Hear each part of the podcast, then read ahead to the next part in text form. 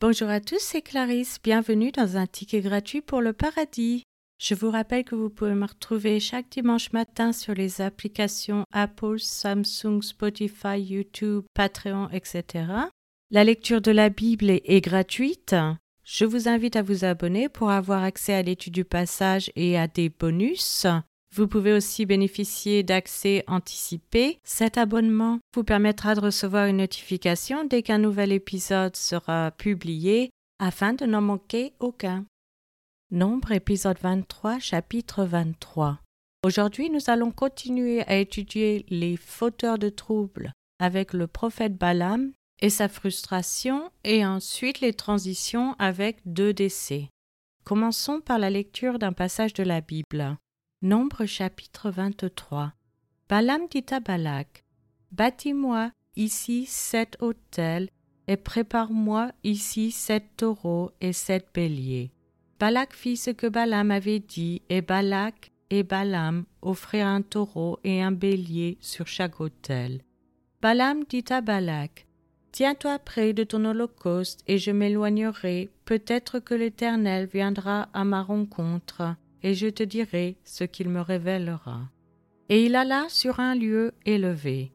Dieu vint au-devant de Balaam, et Balaam lui dit J'ai dressé cet autel, et j'ai offert un taureau et un bélier sur chaque autel.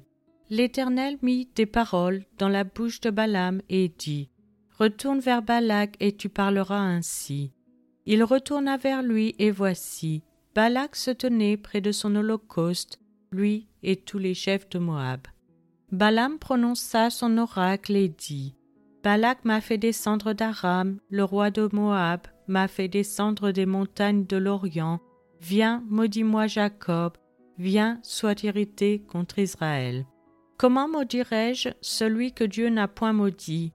Comment serais-je irrité quand l'Éternel n'est point irrité? Je le vois du sommet des rochers, je le contemple du haut des collines. C'est un peuple qui a sa demeure à part et qui ne fait point partie des nations. Qui peut compter la poussière de Jacob et dire le nombre du quart d'Israël? Que je meure de la mort des justes et que ma fin soit semblable à la leur? Balak dit à Balaam Que m'as-tu fait? Je t'ai pris pour maudire mon ennemi, et voici, tu le bénis. Il répondit et dit N'aurais-je pas soin de dire ce que l'Éternel met dans ma bouche? Balak lui dit Viens donc avec moi dans un autre lieu, d'où tu le verras, tu n'en verras qu'une partie, tu n'en verras pas la totalité. Et de là, maudis-le-moi. Il le mena au champ de Tsophim sur le sommet de Pisga. Il bâtit cet autel et offrit un taureau et un bélier sur chaque autel.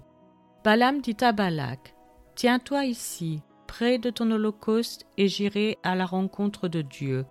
L'Éternel vint au-devant de Balaam. Il mit des paroles dans sa bouche et dit Retourne vers Balak et tu parleras ainsi. Il retourna vers lui, et voici. Balak se tenait près de son holocauste avec les chefs de Moab. Balak lui dit Qu'est-ce que l'Éternel a dit? Balaam prononça son oracle et dit Lève-toi, Balak, écoute, prête-moi l'oreille, fils de Tsippor.